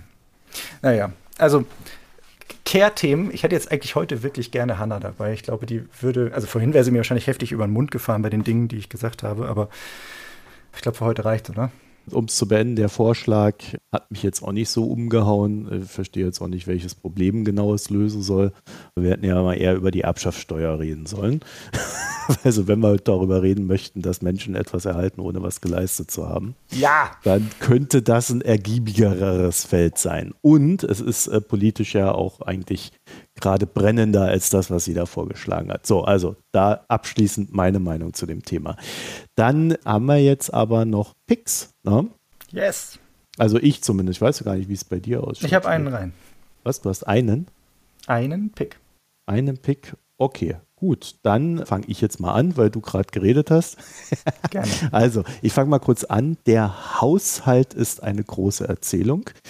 Hat das Dezernat Z veröffentlicht, den Artikel. Im Grunde, also lä lässt sich auch recht schnell lesen. Ich finde es jetzt auch nicht hochkompliziert, sondern das ist mal so ein kleiner Versuch, diesen Haushalt von Christian Lindner, wie er da so steht, mal auf eine andere Art und Weise einzuordnen. Und für mich kommt da sehr stark dabei heraus, in diesem Haushalt, und das ist halt am Ende nicht nur Christian Lindners Haushalt, sondern auch der der gesamten Ampelkoalition, es steckt keine Idee von Deutschland in diesem Haushalt. Es ist ein Hin- und Hergeschiebe von A nach B. Es ist total widersprüchlich, dass da Gelder nicht abgerufen werden, dass man dann präventiv irgendwie im Voraus irgendwas spart, wo, wo man eigentlich gar nicht sparen müsste. Und also es ist in sich geschlossen nicht sehr kohärent. Und wie gesagt, es steckt auch keine Idee da drin. Und das ist nicht schön. Das knüpft sehr schön an an das, was wir ja vorher hatten. Genau. Dass ja. einfach so vieles irgendwie so ideenlos durchdiskutiert wird und dann halt sich an Zahlen und irgendwelchen Quoten aufgehangen wird. Und im Kern reden wir nicht darüber, was wollen wir eigentlich im Land erreichen. Genau, ja, also auch wer muss gefördert werden, warum muss er gefördert werden und von den ganzen Infrastrukturen und so weiter. Ne? Also der Bahn fehlt Geld. Der Bundeswehrhaushalt kriegt weiterhin äh, so viel wie versprochen, aber Inflation berücksichtigt das jetzt auch nicht wirklich. Ja, also äh, es ist einfach, es ist einfach von vorne bis hinten Murks. Auf dem Murks steht Christian Lindner und dahinter wiederum die Ampelkoalition. Und wenn wir uns, äh, wenn ich mir das noch erlauben darf als abschließender Kommentar, wenn wir uns jetzt hier über irgendwelche Wut und, und Frust äh, von Bürgern unterhalten, dieser Haushalt ist ein Ausdruck dessen, was viele frustriert. Ja, was hast du so? Well said. Ähm, ich habe was viel, viel leichteres. Es hat gar nichts mit Wirtschaft an sich zu tun, sondern eher mit Wissenschaft so im weiteren Sinne. Und zwar gibt es einen Kanal Not David auf YouTube. Da habe ich letztens mich über so ein Video gestolpert und das fand ich sehr schön herausgearbeitet. Der ist eigentlich äh, Wissenschaftler, hat sein PhD gemacht und hat irgendwo in der Zwischenzeit auf Konferenzen festgestellt, dass Menschen sehr oft äh oder äh sagen. Und das hat er dann gezählt und auch bei seinen Freunden gezählt und darüber ein paar Hypothesen aufgestellt und mal geguckt, wie das denn so verteilt ist und was denn da ob es da irgendwo ein, Muster drin zu erkennen gibt. Das ist, glaube ich, eine Viertelstunde lang und sehr unterhaltsam und kurzweilig sich anzusehen. Schön aufbereitet und äh, ja, würde ich empfehlen, kann man mal durchklicken, macht Spaß. Hast du was getrunken? Ja, hast du. Ja, ich habe wow. was getrunken. Ich war ja äh, jetzt in Deutschland für rund zweieinhalb Wochen und habe dort äh, unter anderem getrunken ein Sapporo Premium Lager. Das Kölsch unter den Lagern.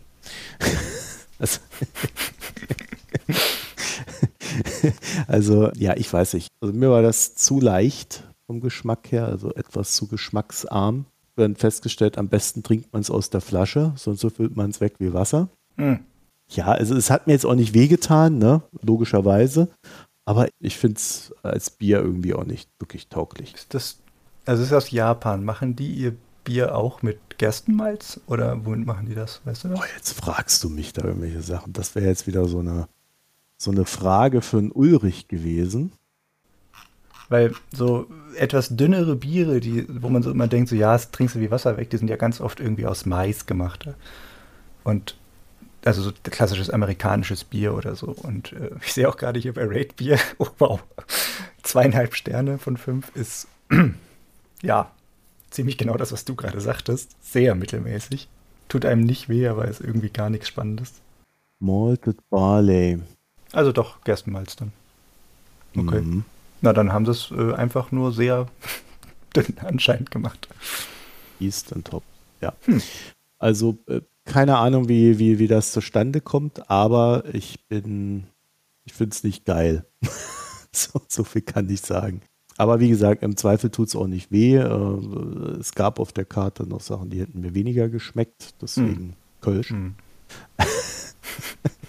so hast du das japanische Kölsch genommen. Ich weiß genau, nicht, ob das jetzt so viel besser war. Japanische Kölsch genommen und habe dann das Kölsch unter den Lager. Ich bin ja eh kein Freund von Lager, aber ähm, ja, also das war, war jetzt wirklich etwas arg äh, enttäuschend. Ja, und du so? Ich habe was getrunken, aber ich habe den Namen vergessen und es nicht wieder gefunden. ich war in Österreich. Dann kann es ja auch so gut nicht gewesen sein, oder? Doch, es war sehr gut, es war sehr oh. spannend. Aber ich will jetzt nicht davon erzählen, wenn ich jetzt gerade den Namen nicht hinkriege. Siehst du, ich mache mir immer ein Foto und mache dann gleich so Favorites und dann finde ich das immer recht schnell. Es war leider so ein übereifriger Kellner, weil die da zu dritt waren und einer von denen ist immer rumgerannt, hat sofort alle Flaschen eingesammelt und das war ja nachdem ich es mir eingeschenkt habe, hat er dich quasi schon wieder weggenommen. Ich hatte gar keine Zeit, um da ein Foto zu machen oder mir den Namen aufzuschreiben und ah, war halt auch spät abends im Urlaub und habe ich es dann doch wieder vergessen.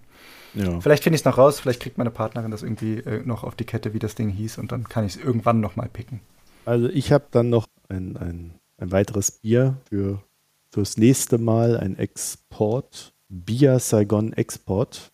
Also mal gucken. Vielleicht ist das ja besser. Dann wären wir am Ende, äh, am unbefriedigenden Ende mit Bier, das nicht so schmeckt, wie es schmecken sollte. Aber wir wünschen euch natürlich trotzdem eine schöne Zeit. Und bevor ihr die habt oder während ihr sie habt, www.mikroökonomen.de, da findet ihr uns einmal für die Spenden, einmal für die Premium-Abos oder auch für die Kommentare, die ihr.